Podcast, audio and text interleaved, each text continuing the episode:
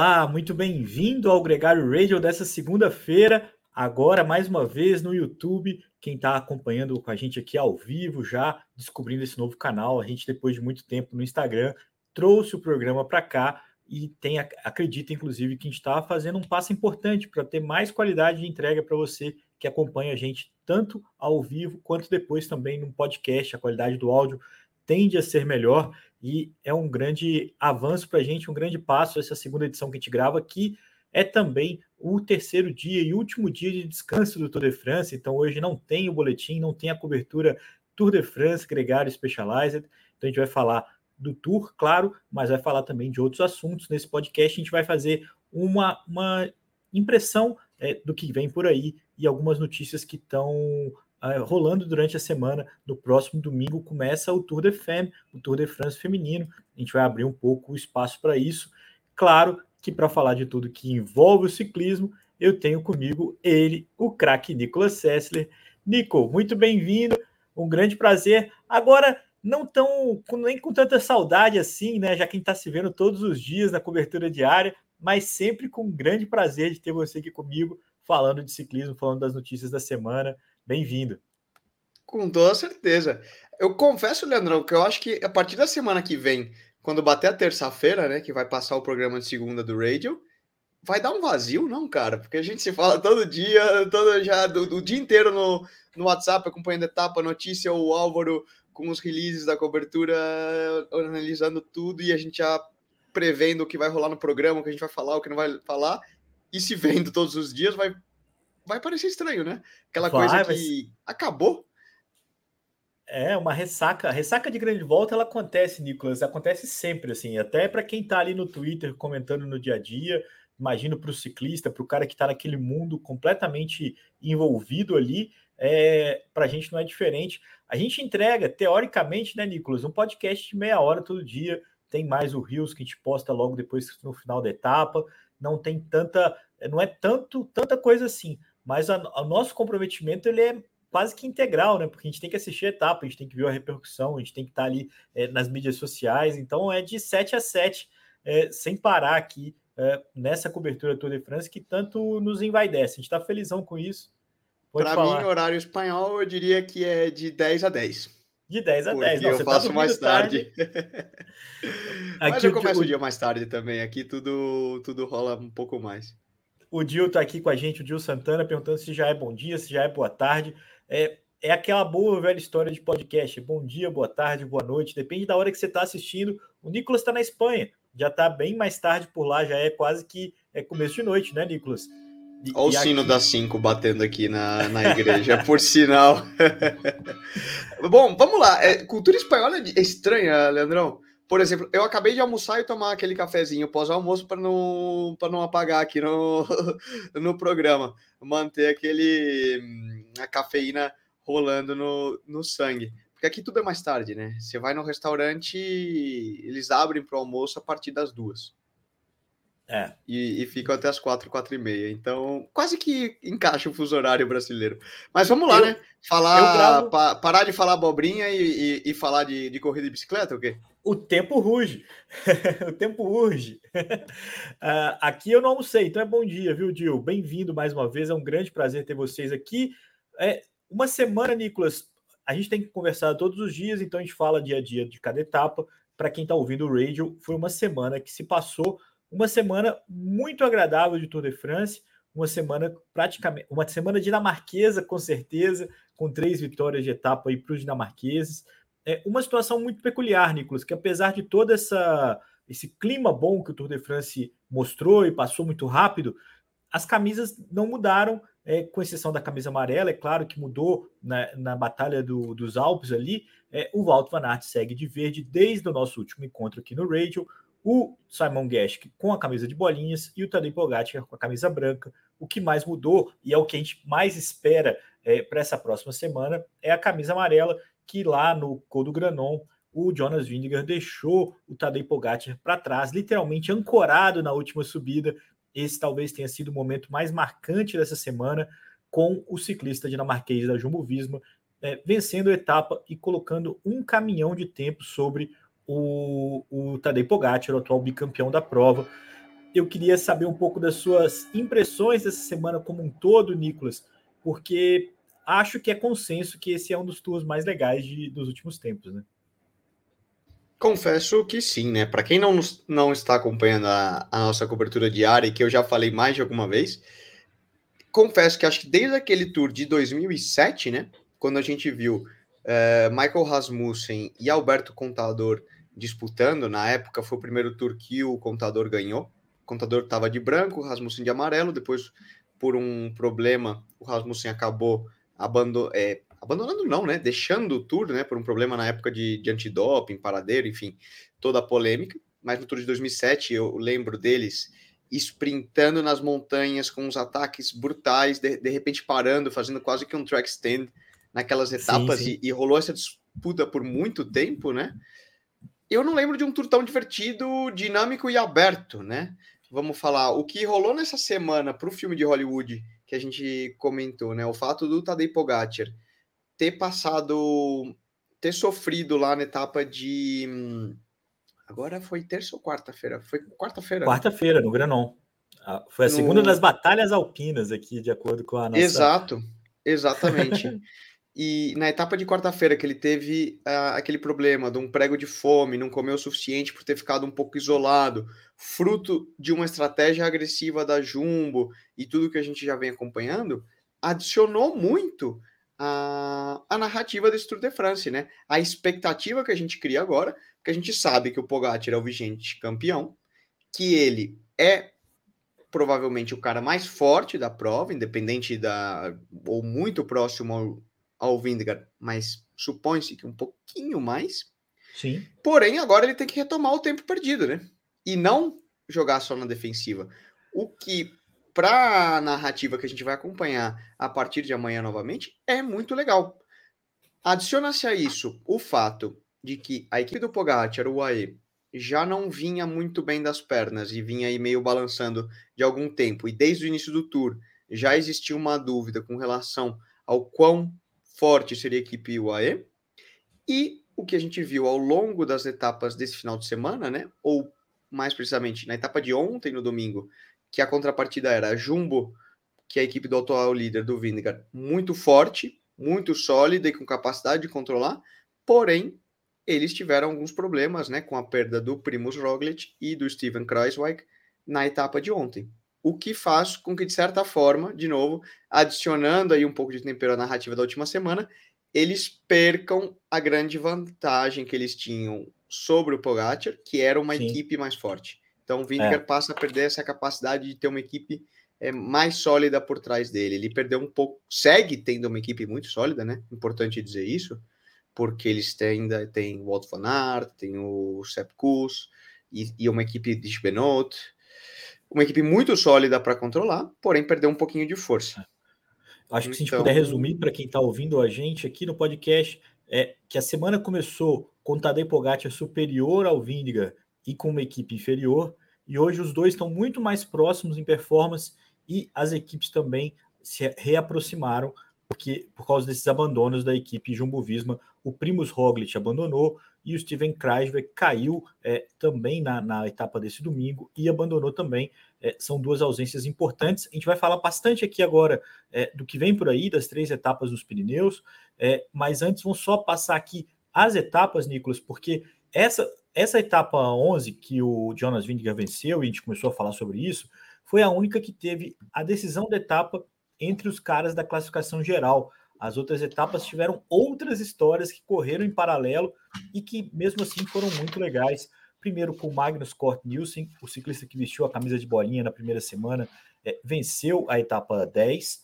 Depois dessa etapa do Jonas Vingegaard, o Alpe d'Huez viu a primeira vitória do Tom Pidcock com a equipe Ineos, é, o dia que também Chris Froome voltou a ser um protagonista, ficou em terceiro lugar na classificação geral.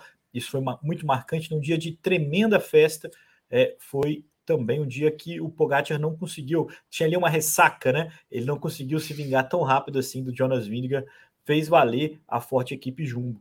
É, na sequência, a gente viu três vitórias de velocistas, mas que não são velocistas puros, que tiveram que ousar muito para vencer. O Mads Pedersen venceu é, do, da fuga, selecionou o grupo, atacou quase que de bandeira para a vitória. Não foi diferente com o Michael Matthews, que venceu depois de uma subida muito dura é, rumo ao topo lá em Mendê.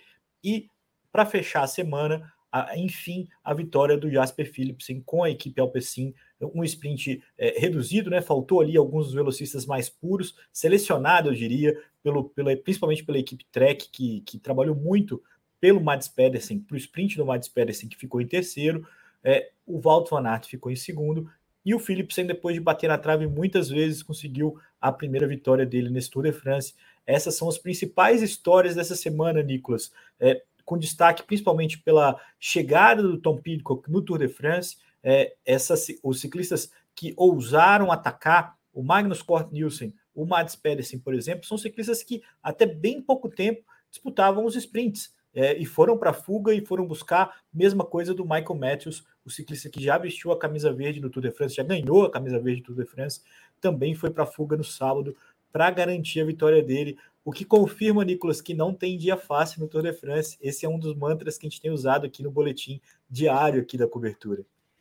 Não, exatamente. E confesso, né, como eu falei no programa de ontem, para quem escutou, espero que não fique tão repetitivo, mas ah, o quão impressionado eu e outros ciclistas profissionais e gente que acompanha o ciclismo profissional estamos com o fato de que esse Tour de France, desde que eles pisaram em solo francês, então desde a etapa 4, não houve um dia de relax. Todos os dias o pelotão espremeu, atacou, houve alguma armadilha e mesmo aquelas etapas que a gente esperava que fossem tranquilas, não foram.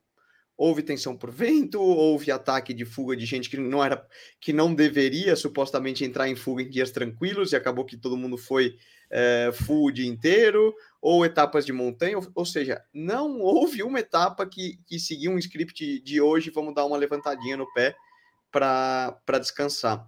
O que faz com que a fadiga acumulada chegando na terceira semana de Tour de France seja muito elevada no, no pelotão, Leandro. E isso você nota por diferentes fatores. Um, a maneira como eles competiram.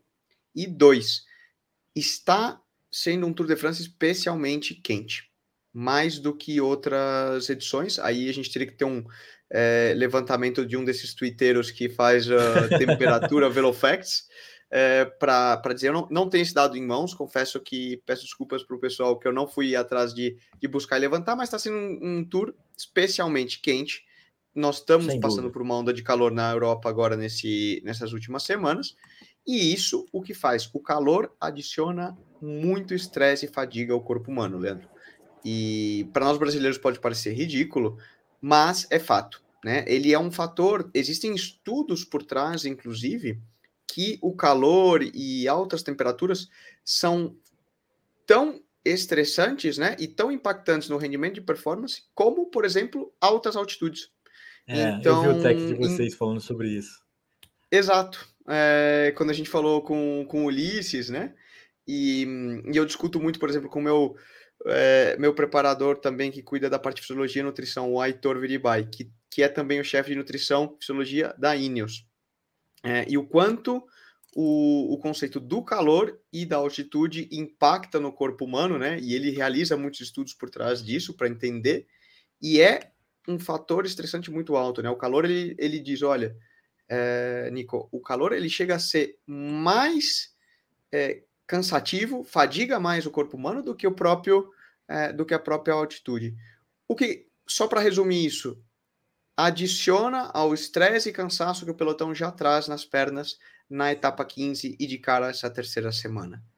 O que isso quer representar, né? Estresse e cansaço, ótimo, óbvio que um Tour de France é cansativo, mas significa que você separa mais aqueles que realmente estão em boas condições daqueles que estão no gancho. Não tem como esconder, De novo, né? vai ser uma semana, Leandro, onde a gente tende a ver sempre os mesmos, os mesmos nomes nas fugas, os mesmos nomes disputando as etapas, que são meio que os mesmos nomes que a gente estava vendo. Por quê? Os caras que são mais fortes no pelotão acabam sem querer sendo aqueles que vão na fuga, que vão disputar as etapas ou que vão disputar a geral. Os que vão no gancho são os mesmos que estão sempre no grupeto sofrendo só para terminar dentro do tempo limite. e faz com que todo mundo vá a top todo dia. Porque o cara que tá na fuga, ele acaba tendo que fugar e tendo essa, esse melzinho aí de poder disputar a etapa e a vitória quase que todas as etapas, então ele vai é, sempre para cima. O cara que tá lá atrás passando miséria no grupeto, eu posso te garantir que ele tá sofrendo pra caramba só para terminar dentro do tempo, e ele sabe que o dia seguinte vai ser a mesma história. É. E Não. isso segue levando. Isso, e, e, e, sem, e sem tirar, né? Sem conseguir guardar um pouquinho de energia, sem poder esconder nada. É, o Fernando do Amaral aqui comentando que já viu o estudo que mostra o impacto da temperatura na frequência cardíaca média. Eu acho que isso é fato. A gente pode voltar no TEC a falar mais disso, que é o Gregário Tech, que é o nosso programa que a gente aborda um pouco mais a fundo as coisas da ciência, né? Da, da, do treinamento. Mas é, eu não tenho dúvida, Fernando, que, que essa sua fonte aí está falando uma coisa que é verdadeira. Agora, voltando para as etapas, Nicolas, são seis dias até Paris. A gente lembra, então, para quem está ouvindo o podcast, que a partir de terça-feira são três etapas nos Alpes. Quem está acompanhando com a gente aqui no YouTube está vendo a imagem da, da, da Pirineus, etapa. Leandrão, Pirineus. Pirineus, Alpes, Pirineus, Pirineus, Pirineus. Já foram os Alpes, perdão. Você está certo. Eu cismei que a, a, segunda semana é nos Alpes, mas Pirineus. É que é o normal, né? É o normal. Normalmente, Eles a ASO costuma usar a segunda semana nos Pirineus e, é. e, a terceira semana nos Alpes. Esse ano eles fizeram a volta, em vez de fazer contra o relógio, é, no sentido horário. De primeiro passar pelos Alpes, depois ir para os Pirineus. É. Outros quando, anos costuma quando, ser Pirineus, depois Alpes. Quando faz os Alpes segundo, você fica mais perto de Paris. É, você tem um deslocamento menor na parte final da prova. Mas eu acredito que, como começou na Dinamarca e eles tinham a intenção ali de não fazer um deslocamento tão grande, descendo tanto, é, a prova fez esse sentido. Alpes Pirineus, então vamos recomeçar. Três etapas nos Pirineus. É, eu vou, quem está vendo aqui na tela, a etapa 16 tem duas subidas de categoria 1, não, não tem chegada ao alto, é um dia desgastante, é, com uma, o Nicolas vai falar com muito mais propriedade do que eu, mas um dia que tem uma maior chance de briga pela camisa de bolinha, talvez até uma fuga, talvez aquela boa etapa que volta do dia de descanso e todo mundo é, testa as pernas dos rivais. É, se não, a, a expectativa para os próximos dias vai fazer com que os, os voltistas, os caras que estão pela geral, aguardem um pouquinho, né, Nicolas? Eu vou passar aqui os três slides para a gente acompanhar e depois uhum. você comenta. É, a etapa 17 são três subidas de categoria 1, uma de categoria 2 e um final ao alto é, em Peragudes, uma etapa já bem mais dura, 130 quilômetros apenas. Boa parte de, da etapa, ou você está subindo uma montanha, ou você está descendo dela. É, é, uma etapa bem intensa, bem reduzida em, em quilometragem e bastante concentrada no esforço. Culmina na quinta-feira com uma etapa, essa sim, a etapa que vai selar é, o contexto desse Tour de France, é, uma etapa com duas subidas HC, o final no Altacan é um final que sempre causa estrago. Foi ali que o Pierre Riss é, garantiu a vitória dele em 96, né, praticamente é, selou né, a aposentadoria do Miguel Indurain. É, essa é uma etapa na quinta-feira, é a etapa que a gente vai ter um cenário bem consolidado do que, que é a classificação geral. Depois disso, uma etapa de transição, no dia 20 no sábado, na etapa 20 no sábado, um contrarrelógio de 40 quilômetros. No domingo é a grande festa é, do sprint lá na Champs-Élysées. É uma etapa sempre muito legal, sempre muito impactante, mas que não afeta a classificação geral. Todo mundo já tira a foto antes da chegada. Nicolas, voltei aqui para você comentar para a gente o que, que, você espera. Eu acho que a gente tem que falar primeiro desses três dias dos, da, dos Pirineus, que eu acho que qual que é, qual que é a lógica prevista aqui para o pelotão encarar essa sequência? Porque são três dias sem tirar de dentro, né? São, são três dias que vão, vão realmente definir. São etapas muito duras.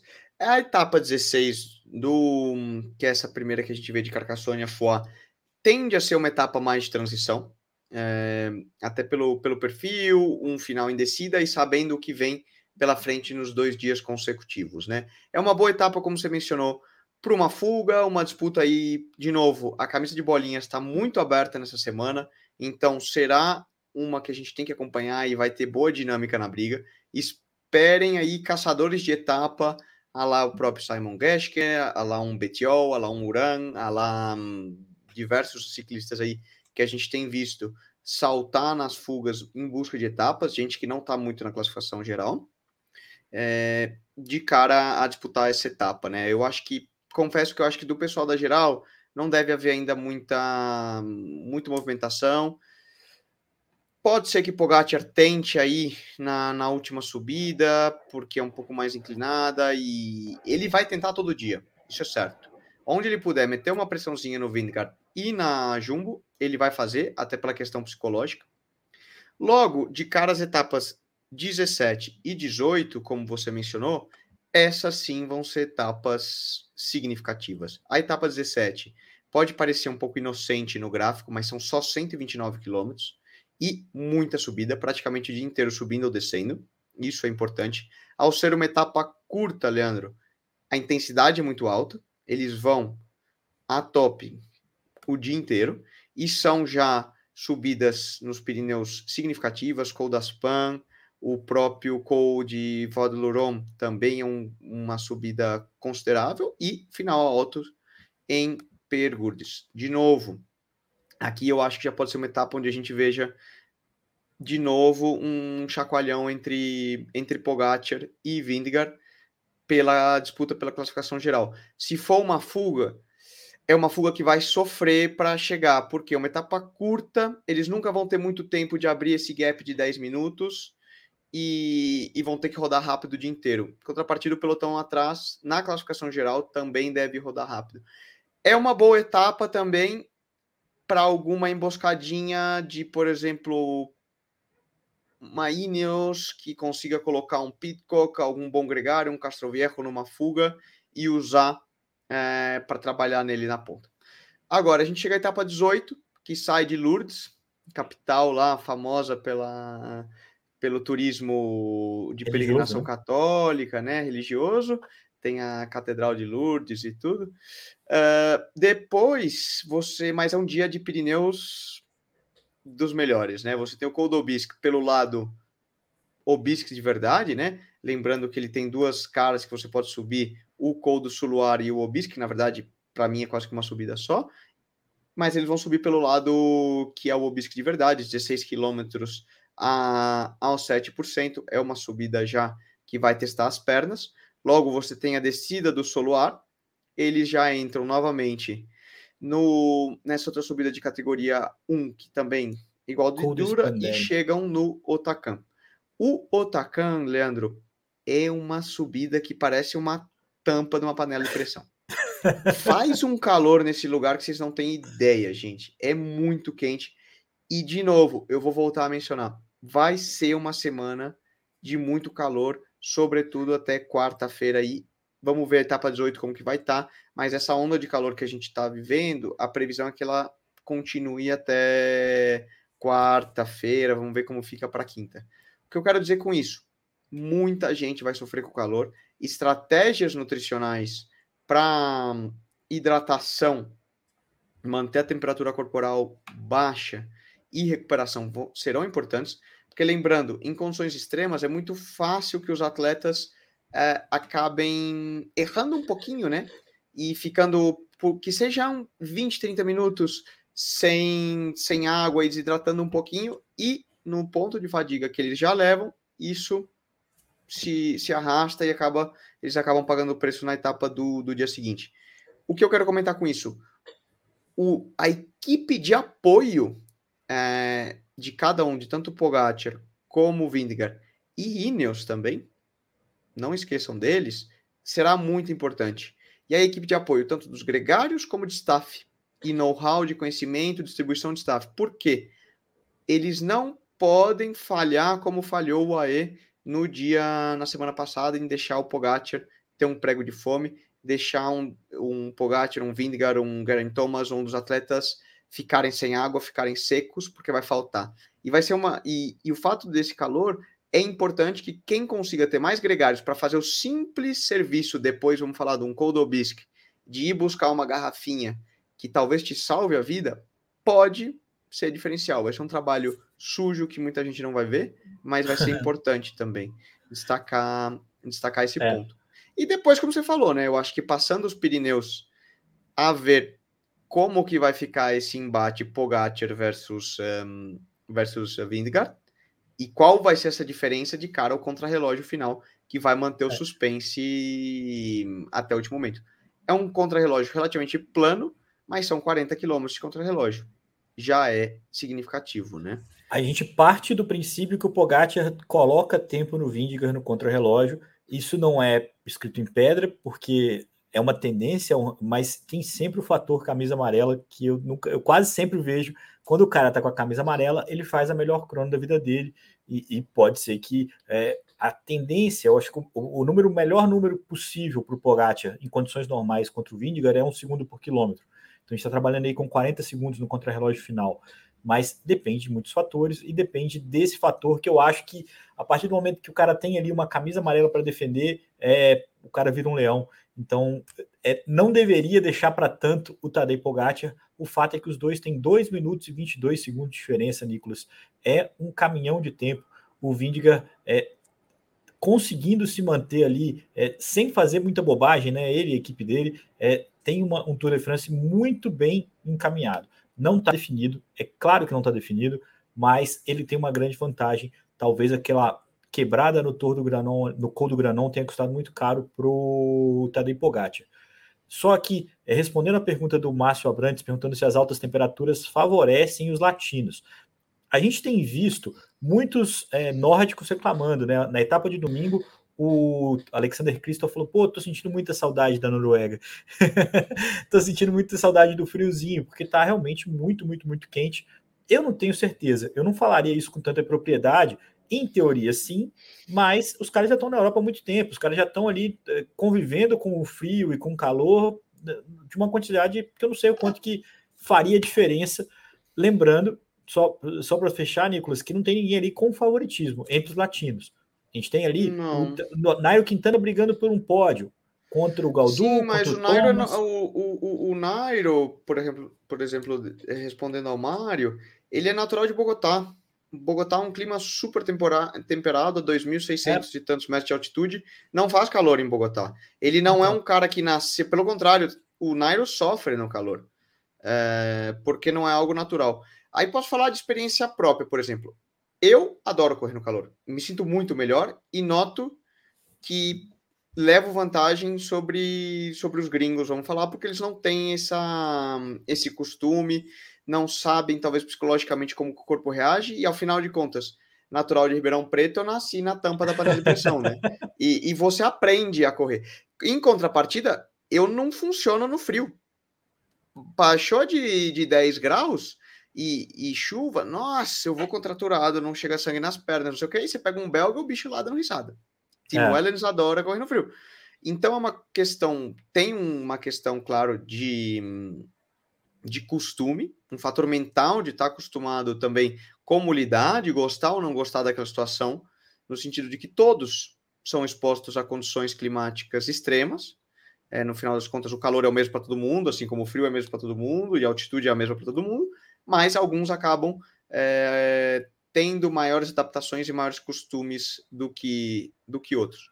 Falando especificamente desse Tour de France, é, não sei se isso vai ser um fator muito benéfico ou não a todos, porque os nomes que vão disputar a classificação geral, no geral, são, né? O Vindegaard é, Dane, é dinamarquês. dinamarquês.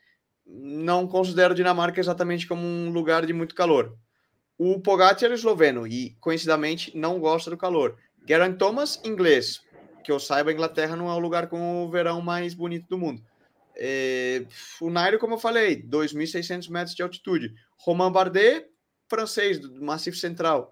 Talvez seja o que mais se adapta ao calor, mas também não é um cara que venha da. Né? Não é um espanhol de Múrcia, se fosse o caso do Valverde, que é um lugar super quente, um andaluz. Então, vai, eu acho que aí equipara, vai ser o mesmo para todos. Entra um pouco staff e conhecimento científico.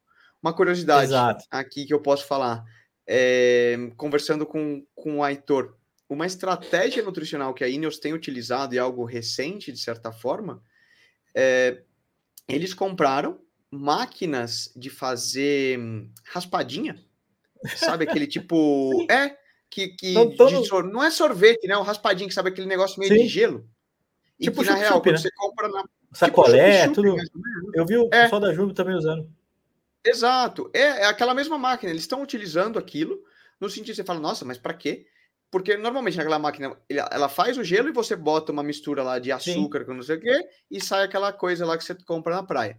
Porém, ao invés de botar o açúcar e tal, eles colocam o mix de, de eletrólitos, de malto, de qual seja qual for o patrocinador deles, né? A Malten, a Ciso, o Extratos, o que for que eles utilizam, eles colocam esse mix na, na máquina e sai, então, vamos pensar aí, uma bebida um, pronta, né, com todos os carboidratos, o que eles precisam ali, em forma de raspadinha gelo. Por quê? Uma estratégia de eles entregam isso para o ciclista e mantém a temperatura corporal mais baixa, né? Mantém é. ele ali, hum, tudo tentando reduzir a percepção. Eles utilizam também muito hoje, né, Leandro? A, existe uma estratégia e comprovadamente o uso da menta, que é a hortelã, hortelã menta, como redução da percepção de temperatura corporal. Então, eles têm, algumas marcas produziram e eles utilizam um mix de usar extratos de menta nas garrafinhas também, colocar, ou nos géis. Porque isso, você quando ingere o mentol, né? Vamos pensar em um Listerine sabor Sim. menta. Você fica com aquele, aquele sabor de fresco na boca. É, mas é verdade. Tudo isso são pequenos truques e que a ciência mostra e já é. se sabe para reduzir um pouquinho a temperatura corporal.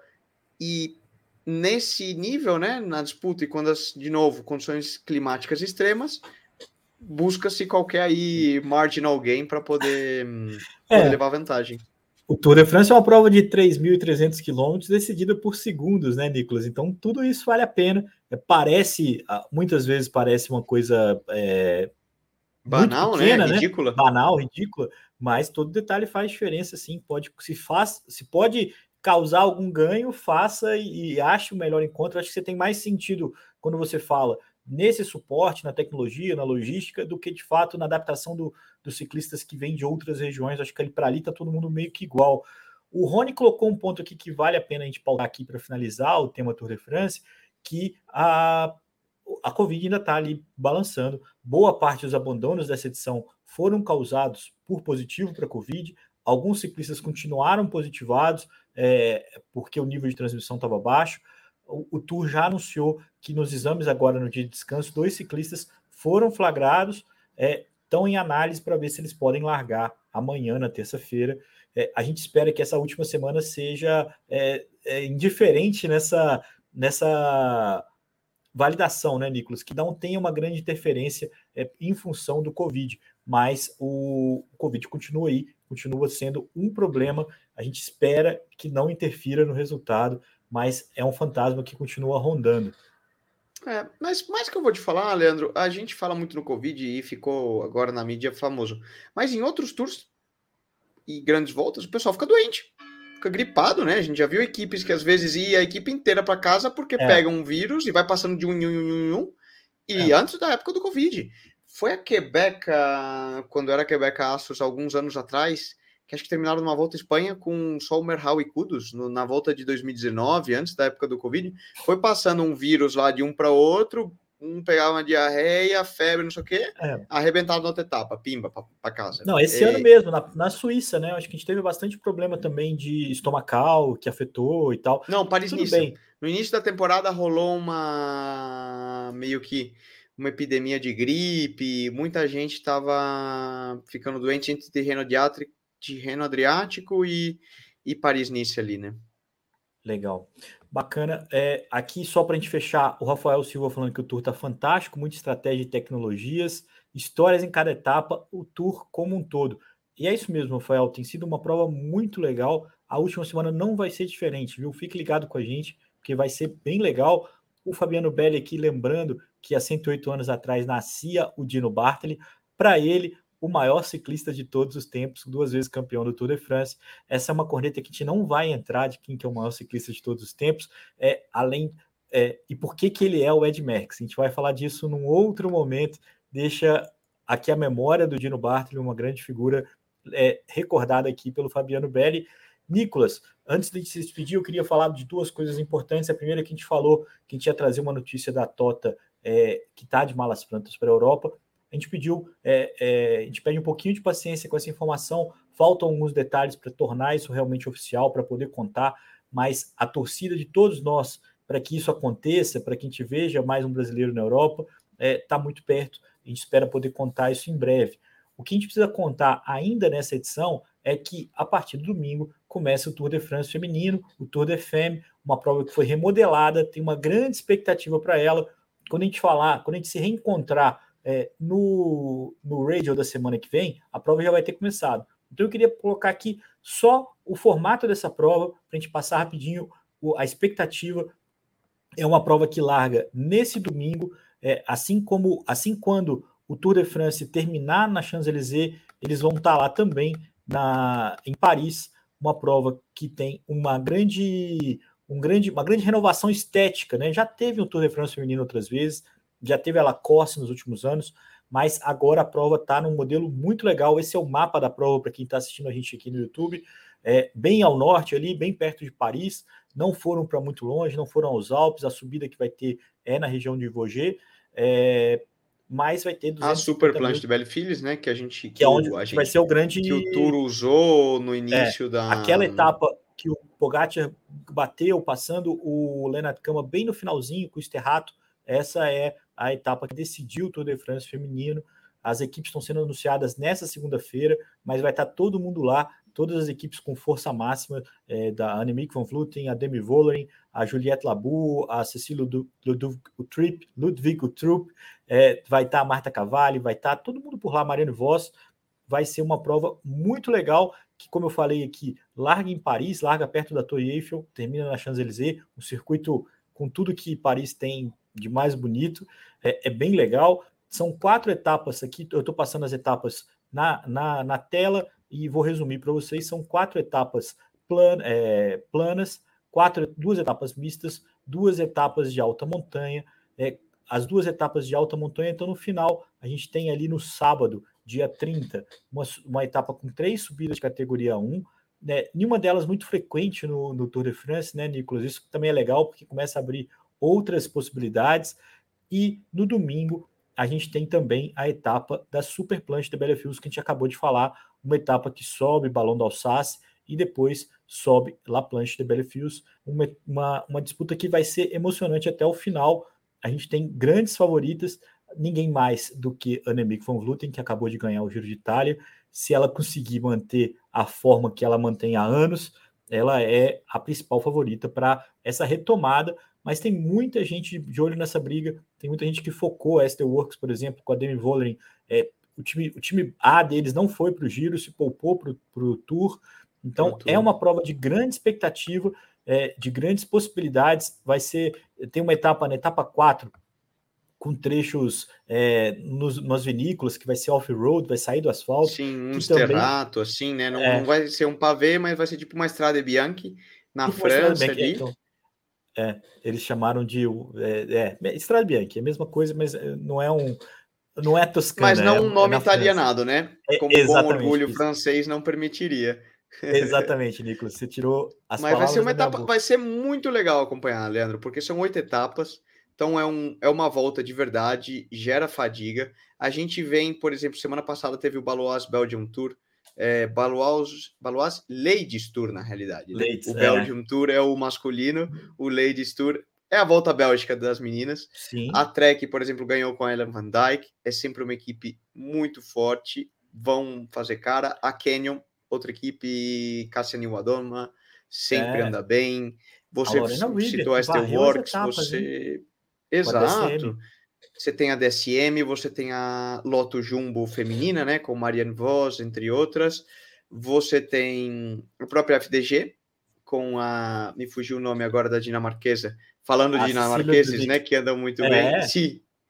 E que é uma figuraça, mas é uma excelente escaladora. Então também vai, vai dar a cara nesse, nessa prova. E para elas, meu, é um Tour de France tem visibilidade, vai passar ao vivo todos os dias, tem televisão, então é onde elas podem se mostrar, elas vão correr atrás e é uma prova importante. E acompanhar o ciclismo feminino é muito legal. É, são é provas muito, muito dinâmicas e, e, bonitas de assistir.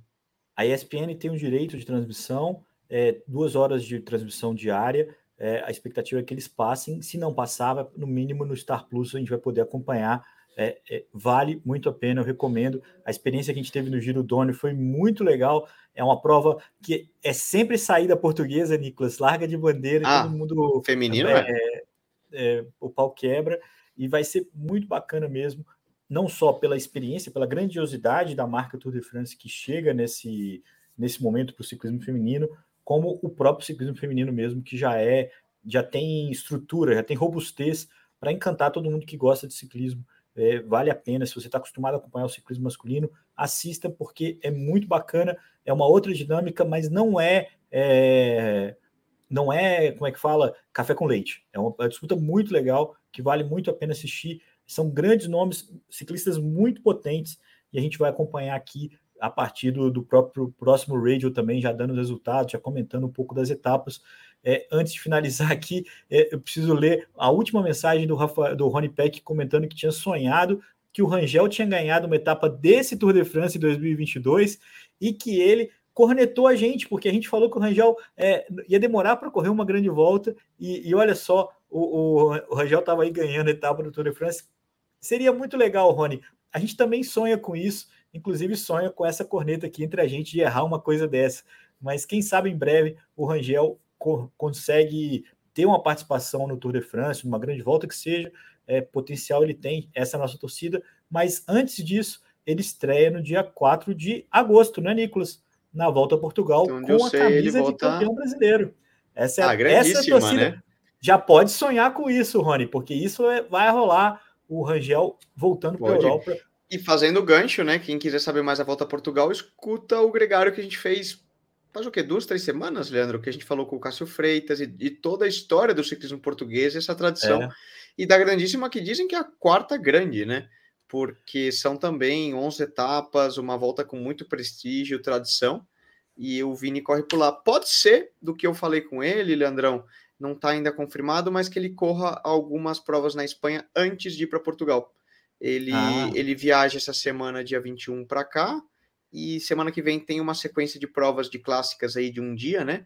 Que é Ordícia, Castilho e León, São Sebastián, Guecho, e depois ele iria iria para Portugal. Portugal. Mas ainda não se sabe quais dessas ele vai largar. Ele falou: Eu acho que eu vou largar alguma dessas, Aí, gente, quem acha que ciclismo profissional é tudo encaixadinho, que você tá aí reclamando com o teu treinador, que ah, porque você é periodização, não sei o quê, essa é a vida do ciclismo profissional. Você a vai largar a prova semana que vem aí não sabe ainda se vai largar ou não. Nicolas, muito bom, cara. É, na torcida pelo Rangel, tomara que seja o quanto antes essa camisa de campeão brasileiro que a gente está muito ansioso para ver voltar a correr na Europa.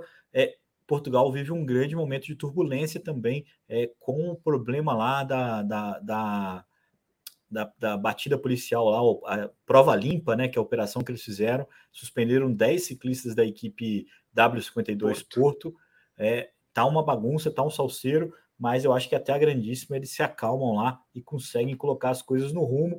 A, a, a da W52 Porto é a principal equipe europeia é, da, de Portugal, Portugal. que domina a grandíssima há alguns anos tem, tem grandes nomes, é, já veio aqui ao Brasil, inclusive, alguns desses grandes nomes também, é, vive aí um problema turbulento aí em questão do doping, que é um caso sério, é, é um tema que a gente tem que acompanhar com atenção. Nicolas, muito obrigado. Vamos em frente. Amanhã, às 17 horas, a gente se encontra para o boletim da cobertura Specialized e na próxima segunda, Gregário Radio de novo.